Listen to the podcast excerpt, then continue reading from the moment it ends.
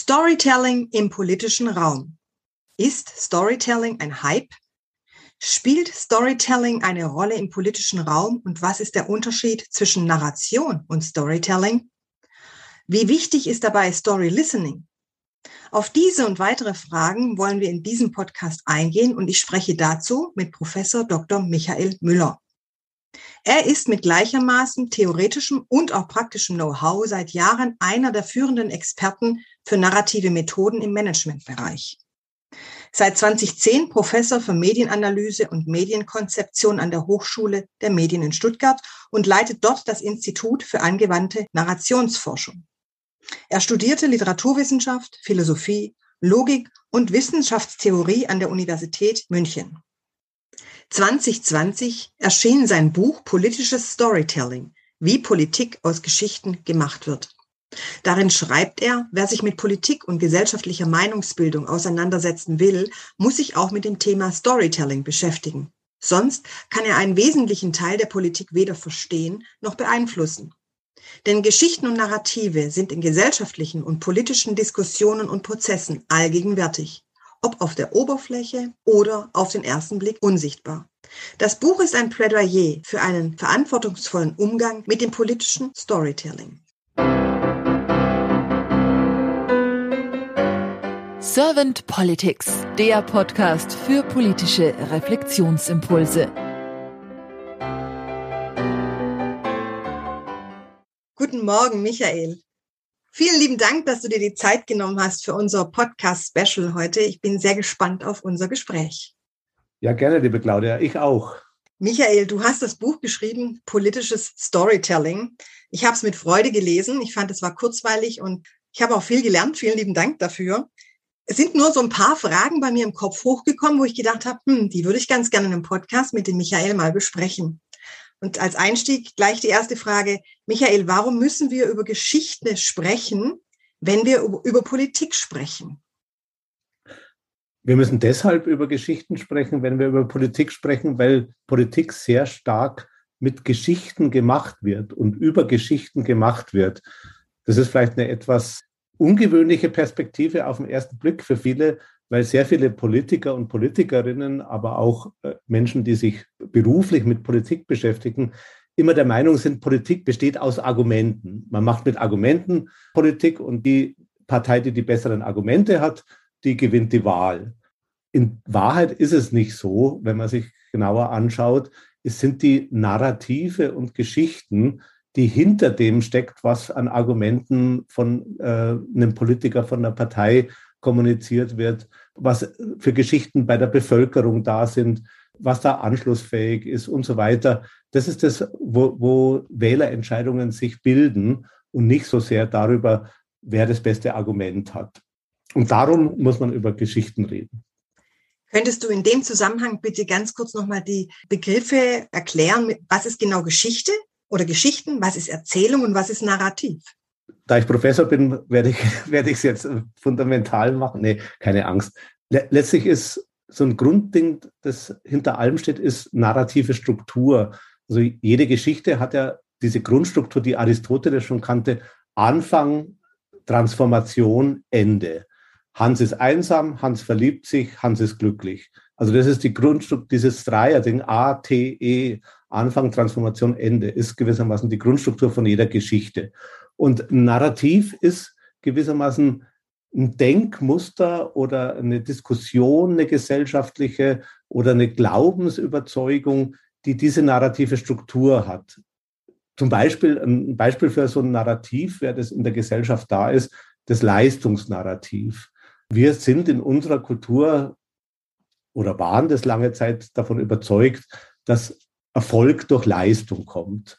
Da steckt dieses Narrativ dahinter. Am Anfang ist jemand erfolglos, dann bringt er Leistung und bemüht sich und strengt sich an. Und am Ende ist er vom Tellerwäscher zum Millionär geworden. Also am, am Ende ist er erfolgreich. Und dieses Leistungsnarrativ äh, bestimmt ganz viele Glaubenssätze und Einstellungen und Haltungen in unserer Gesellschaft. Äh, und es werden dann einzelne Geschichten erzählt zu diesem Leistungsnarrativ. Also äh, es wird dann erzählt, ja, und der ist mal vom Tellerwäscher zum Millionär geworden und der, der war erst gar nichts und dann hat er sich so angestrengt, hat nur ein Abendstudium gemacht und dann ist er sehr erfolgreich gewesen. Und alle diese, das sind dann konkrete Geschichten, die dieses Narrativ bedienen.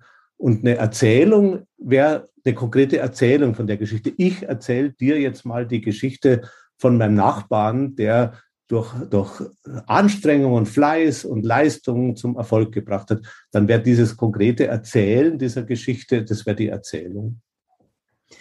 Und dann gibt es ja noch das Storytelling. Und da hatte ich jetzt verstanden, das ist ja auch dann Geschichten erzählen. Mhm. mhm. Und wenn wir das jetzt den Bogen wieder machen zum politischen Raum, was ist dann das Storytelling im politischen Raum? Also Storytelling ist, Englisch heißt ja eigentlich nur Geschichten erzählen und ist ja so ein ganz breiter Begriff. In Deutschland hat sich über Marketing und so weiter der, der Begriff Storytelling so eingebürgert als strategisches Storytelling. Also ich mache als ein Unternehmen zum Beispiel, mache ich Storytelling, indem ich im Marketing Geschichten erzähle, äh, mit dem strategischen Hintergrund, dass ich natürlich Image aufbauen will, Produkte verkaufen will und so weiter. Und im politischen Storytelling wäre das dann das Storytelling eben dann auch das strategische Erzählen von Geschichten. Ich will irgendwas Bestimmtes damit erreichen indem ich Geschichten erzähle. Zum Beispiel, wenn rechtspopulistische Politiker und Parteien immer wieder Geschichten erzählen von Migranten, die Überfälle und Diebstähle begangen haben, äh, dann machen sie das strategisch, um Migranten zu diskreditieren und so eine ausländerfeindliche Haltung zu generieren, äh, indem sie solche Geschichten erzählen. Das wäre strategisches Storytelling, kann natürlich auch im Positiven sein, zum Beispiel, wenn ich als, zum Beispiel als ökologischer Politiker immer wieder Geschichten erzähle, wo zum Beispiel Gemeinden klimaneutral geworden sind und wie sie das gemacht haben, wenn ich diese Geschichten erzähle, das wäre auch strategisches Storytelling, um Leute davon zu überzeugen, ebenfalls sich mehr um ihre Klimaneutralität zu kümmern. Welche Geschichten was sagt dir da so sein Bauch und auch dein Hirn dazu? Brauchen wir für unsere Demokratie momentan sehr stark? Ja, momentan ist natürlich eine sehr schwierige Situation. Also irgendwie haben sich die Geschichten im Moment alle um Verteidigung, um Krieg und so weiter irgendwie gruppiert. Aber mal abgesehen davon, denke ich, bräuchten wir ganz stark hoffnungsvolle Geschichten für die Zukunft. Das klingt vielleicht jetzt auch ein bisschen zynisch, wenn man den Krieg in der Ukraine anschaut. Aber ich denke, dass sowas passiert, ist auch, dass wir letztlich keine gemeinsame Zukunftsvision als Staatenbund, als Welt und so weiter haben, sondern immer wieder zulassen, dass solche Negativerzählungen wie die vom, von den Blöcken, also Putin lebt ja in diesem alten Narrativ von den Blöcken, Westen versus Osten und so weiter, handelt auch nach diesen Narrativen. Und das zu überwinden, das haben wir, glaube ich, auch seit dem Ende des Kalten Krieges wirklich versäumt. Wir haben immer gedacht, naja, wir machen halt ein bisschen Handel miteinander und kaufen denen Gas und Weizen ab, dann wird das schon alles gut werden. Aber wir haben nie versucht, gemeinsam eine utopische Geschichte auch zu entwickeln. Wie könnte eigentlich unsere gemeinsame Zukunft in Europa oder in der Welt aussehen? Wie wollen wir eigentlich leben in Zukunft?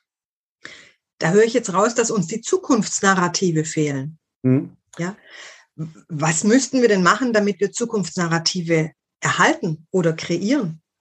Es wird ja oft gesagt, wir brauchen neue Narrative für die Zukunft.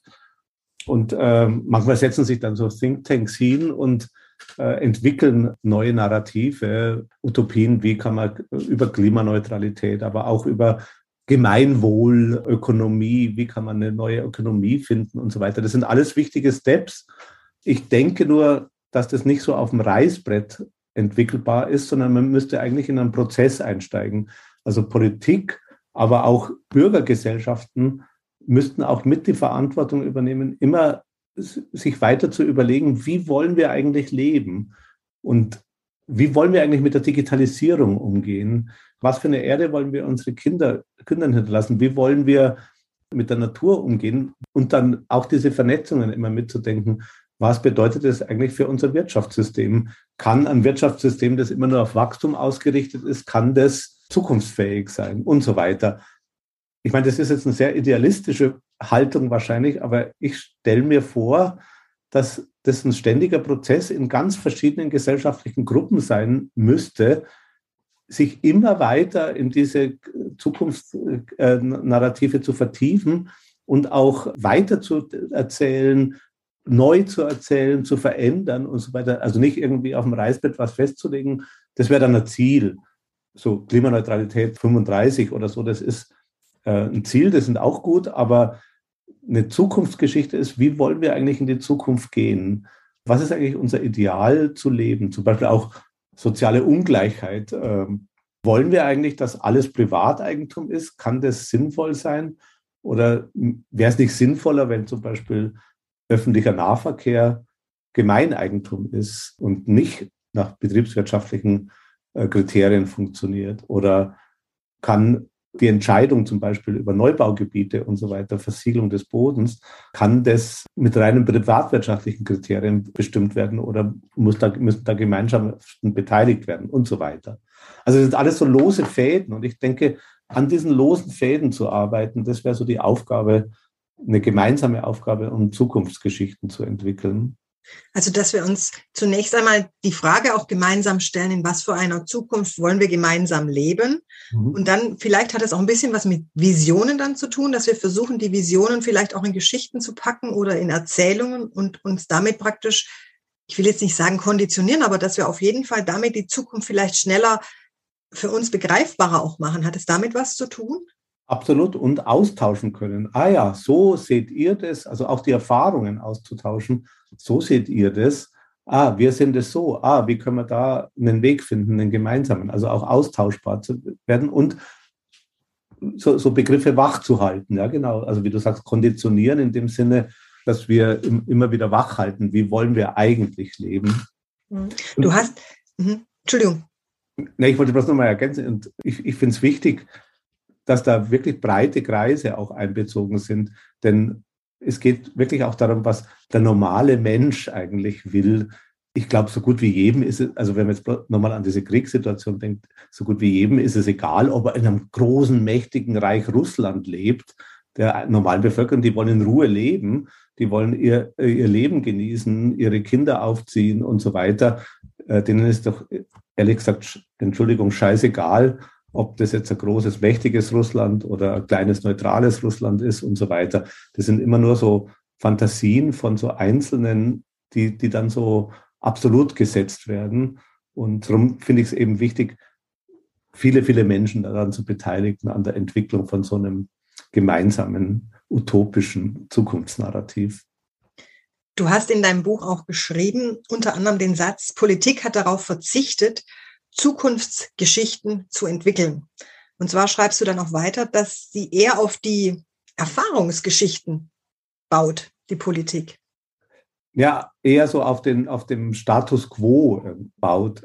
Also die, dieser Befund, dass die westliche Politik vers, versäumt hat, Zukunftsgeschichten zu bauen, stammt ursprünglich nicht von mir, sondern von den Politikwissenschaftlern Ivan Krastev und Stephen Holmes, die, so ein Buch geschrieben haben, das Licht, das erlosch, wo sie sich überlegt haben, warum eigentlich gerade in Osteuropa so viel rechtsradikale und autoritäre Strömungen wieder entstehen.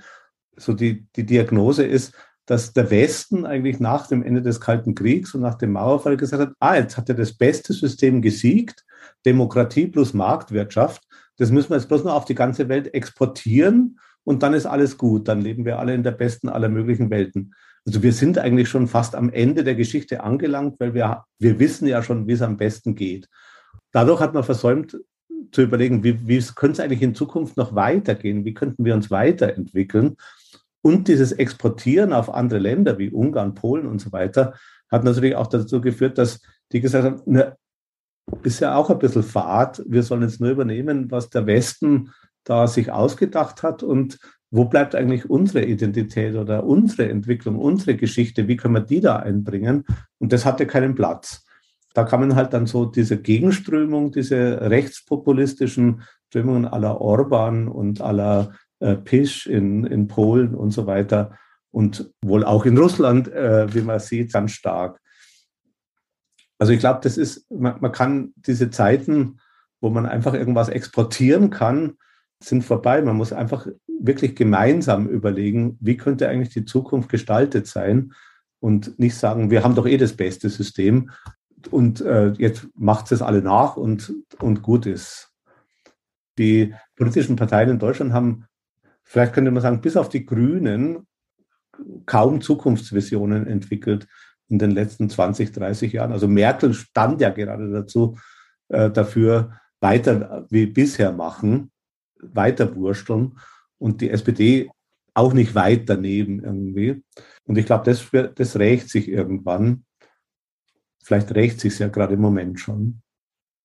Du schreibst in deinem Buch, da hast du ein Kapitel, das heißt der narrative Humus des politischen Storytellings. Und da gehst du unter anderem auf den Resonanzraum ein. Was ist denn der sogenannte Resonanzraum der politischen Geschichten? Letztlich ist, denke ich, dass Geschichten erzählen immer ein dialogischer Akt ist. Äh, also ich habe den Erzähler und mindestens so wichtig oder vielleicht sogar wichtiger als der Erzähler ist der Zuhörer oder derjenige, der diese Geschichte aufnimmt. Und ich kann noch so tolle Geschichten erzählen, wenn die nicht in Resonanz gehen bei, bei der Bevölkerung, bei Gesellschaftsschichten, wenn, wenn die nicht mitschwingen lassen irgendwas, sind das ins Leere erzählte Geschichten. Und dieser Resonanzraum, das sind also dann die, die Narrative und Geschichten und auch Vorstellungen, die in der Bevölkerung da sind. Und die müsste ich erstmal kennenlernen bevor ich ins politische Storytelling gehe, um anschlussfähig zu werden. Das heißt, vor dem politischen Storytelling müsste man Story Listening machen, also mal die Geschichten sammeln. Was erzählen eigentlich die ganz normalen Leute aus ihrem Alltag, aus ihrem Leben? Was beschäftigt sie da? Äh, was sind die Dinge, die sie umtreiben? Wie denken sie über bestimmte Dinge? Mit welchen Erfahrungen, welche Erfahrungen haben sie da? Und dann mit dem politischen Storytelling darauf zu reagieren. Also das dieser Resonanzraum aus Listening und, und Telling, äh, der ist, glaube ich, ganz zentral, sonst ist das ein abgehobenes Zeug, das niemanden interessiert. Das finde ich sehr spannend, den Begriff Resonanz in dem Zusammenhang auch zu wählen, weil, also für mich hat zum Beispiel beim Musikinstrument der Resonanzkörper einer Geige oder einer Gitarre ist ja auch das, was schwingt.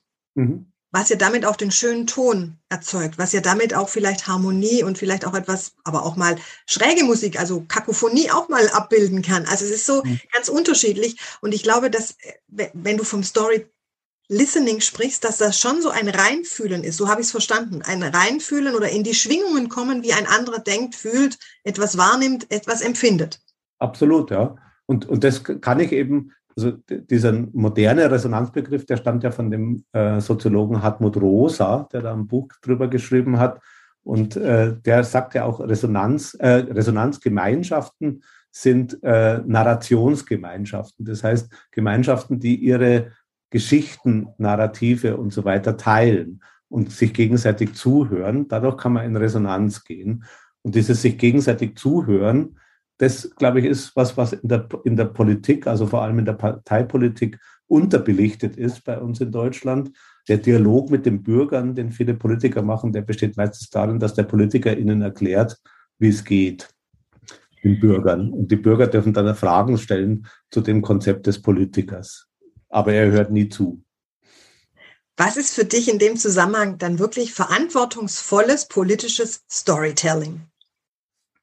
Also verantwortungsvolles politisches Storytelling ist einerseits eben Storytelling in Resonanz, also dass ich vor dem Storytelling eben Story Listening gemacht habe. Und dann kommen natürlich noch ethische äh, Kriterien dazu, wie zum Beispiel, dass ich keine Geschichten erzähle, in der ich mutwillig die Realität verdrehe, zum Beispiel. Natürlich ist Storytelling immer ein Stück weit strategisch und ich will damit was erreichen. Und natürlich erzähle ich dann, wenn ich zum Beispiel ein ökologisch orientierter Politiker bin, erzähle ich natürlich eher Erfolgsgeschichten über Klimaneutralität, die vielleicht bei bestimmten Menschen funktioniert hat, als Scheiterngeschichten. Trotzdem sollten die Geschichten, die ich erzähle, dann wahr sein, zugetroffen haben, authentisch sein. Verantwortliches politisches Storytelling bedeutet auch, Einzelgeschichten nicht zu verallgemeinern. Also das ist was, was man im rechtspopulistischen Bereich oft sieht, eben der Migrant aus Syrien, der äh, eine Frau überfallen hat, irgendwo in Köln. Äh, da wird dann die eine Geschichte erzählt, immer mit der Strategie raus. Da sieht man mal, so sind die. Die sind alle gefährlich und dann kommen so, so furchtbare Begriffe wie von Alice Weidel mit den Messermännern, die da alle rumrennen.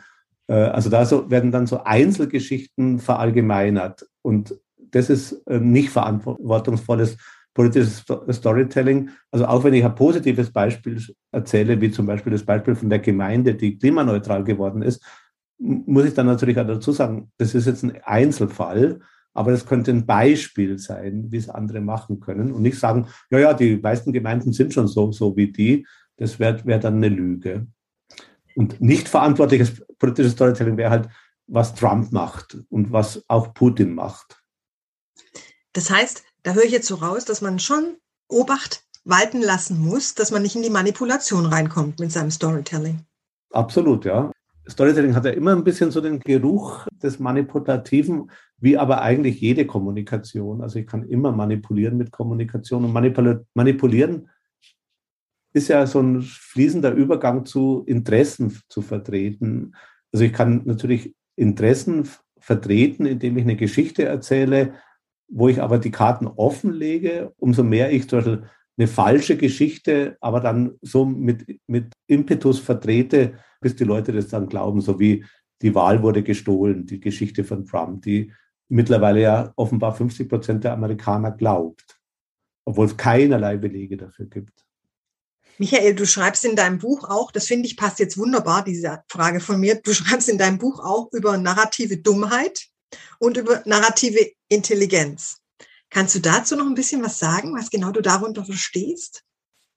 Ja, also es ist eigentlich die, die andere Seite dieser, dieses verantwortungsvollen Storytellings auf der Rezipientenseite. Narrative Dummheit ist natürlich ein bisschen ein polemischer Begriff, aber das bedeutet zum Beispiel dann zu wenig zu reflektiert zu haben, wie ich als Zuhörer mit Geschichten umgehe. Also zum Beispiel eine Einzelfallgeschichte immer gleich zu verallgemeinern. Ah ja, da ist es passiert. Wir neigen dazu, unser Gehirn neigt dazu. Also das ist dazu angelegt, eine Geschichte immer als allgemeinen Fall zu hören. Aber da ein bisschen narrative Kompetenz zu haben oder narrative Intelligenz zu haben oder entwickelt zu haben äh, und das einordnen zu können. Naja, das war vielleicht ein Einzelfall. Kann ja sein, dass das passiert ist. Äh, vielleicht ist es woanders anders passiert ist oder auch ein bisschen zu analysieren zu können, was erzählt mir da jemand? Ist es eigentlich die ganze Geschichte oder eine andere Geschichte?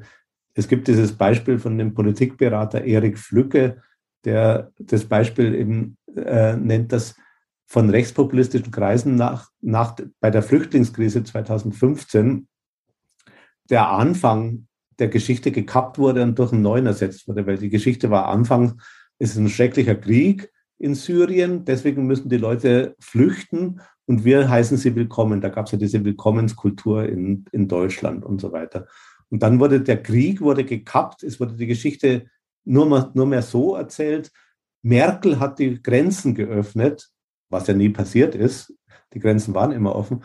Und dann, so kam diese Migrantenflut, die uns jetzt überfordert und umfolgt und wie die ganzen Unwörter alle heißen dass man sowas auch erkennen kann, wie erzählt jemand eigentlich die Geschichte?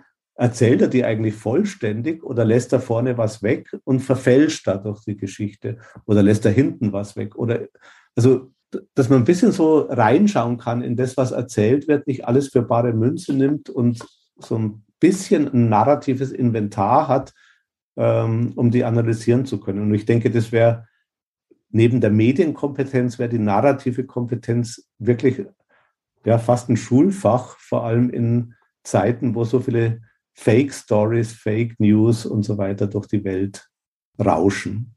Hm.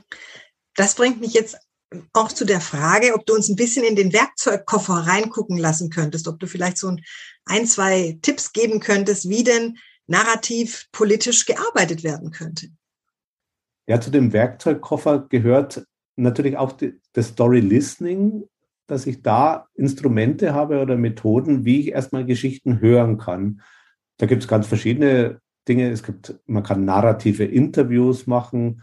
anstatt diesen üblichen Befragungen, wo man nur Meinungen abfragt, die aber meistens ja nichts mit dem Handeln zu tun haben.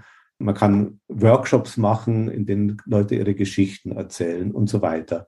Und dann daraus äh, die Geschichten zu entwickeln, die man erzählen möchte als Politiker, als, aus einer bestimmten Richtung. Und dann kann man auch in diese Feinstruktur von Geschichten reingehen. Wo fange ich die, also das ist ATE, gehört auch zu diesem Werkzeugkoffer. Wo fange ich die Geschichte an?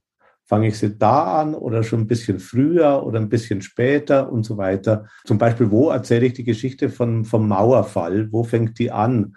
Fängt die an eigentlich schon bei der Ausbürgerung von Wolf Biermann in den Ende der 70er Jahre, glaube ich, war das, äh, oder fängt die erst mit dem Versprecher des Pressesprechers der SED an, der gesagt hat, eben, ja, das ist, glaube ich, jetzt gleich.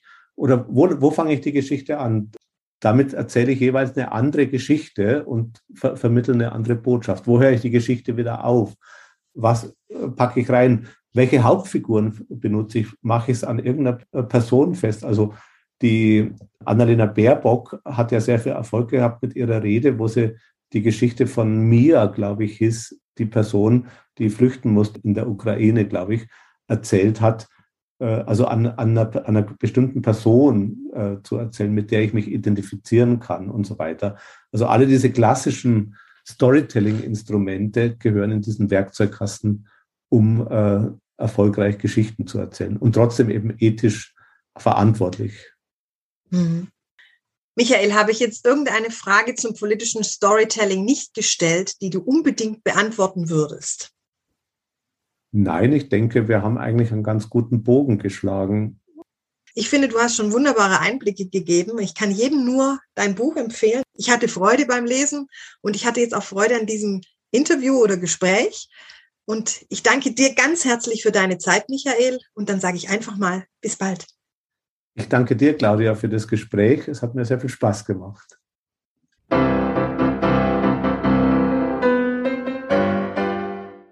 Servant Politics gibt's auf Spotify, Apple Podcasts und überall, wo es Podcasts gibt. Abonniert uns gerne und hinterlasst uns eine Bewertung. Servant Politics, der Podcast für politische Reflexionsimpulse.